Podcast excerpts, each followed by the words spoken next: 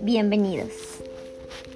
Hace varios días, ya que algo extraño viene ocurriendo en casa, tenemos esa sensación de que siempre nos observan. Un gran peso se posa sobre nuestros hombros. Cuando volteamos, a veces se puede ver como si una persona saliera corriendo. Mis hijos dicen que ven pálidos niños asomándose por las ventanas. Yo no he querido decir lo que me sucedió, pues se pueden asustar más. Pero en una ocasión me despertó una luz que entraba por la ventana. Llegaba directo a mis ojos, así que fui a correr la cortina. Cuando me acerqué, encontré con una horrible cara arrugada y seca, cuyos ojos color rojo vidriosos se movían de un lado a otro, mirando con total delirio. Tuve que observar ese perturbado rostro por largo tiempo, porque mis extremidades se negaban a responder.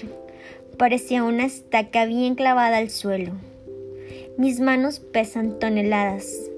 No pude ni siquiera mover un solo dedo para correr la cortina, ni dar un par de pasos atrás. Solo estaba ahí parado, viendo cómo me miraban. Tenía su demente mirada clavada en mis ojos. Puedo jurar que sonreía con placer al causarme tanto miedo. De ese estado de petrificado, pasé rápidamente a sentirme invertebrado. No pude sostener mi cuerpo en pie cuando una mano se posó en mi hombro. Si no hubiera escuchado a continuación la voz de mi esposa y entendido que ella me tocó, puedo asegurar que ahí terminaba mi existencia. Los días siguientes me a tener la luz apagada. Fingía leer hasta que ella se quedaba dormida, pero en realidad estaba muerto de miedo. No quería dormir. Cada vez que cerraba los ojos, ahí estaba aquel feo rostro. En cada parpadeo se acercaba más a mi cara. Podía sentir sus manos sobre mí. Por las mañanas se percibía en la habitación un fétido olor.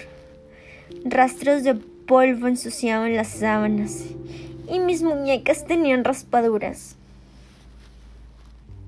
Hasta hoy, esto solo me ha pasado a mí, o tal vez los demás también lo están ocultando para no empeorar, no empeorar las cosas. Tengo que sacar a mi familia de aquí. Espero que no sea tarde para librarnos de este mal y dejar atrás tan horribles apariciones.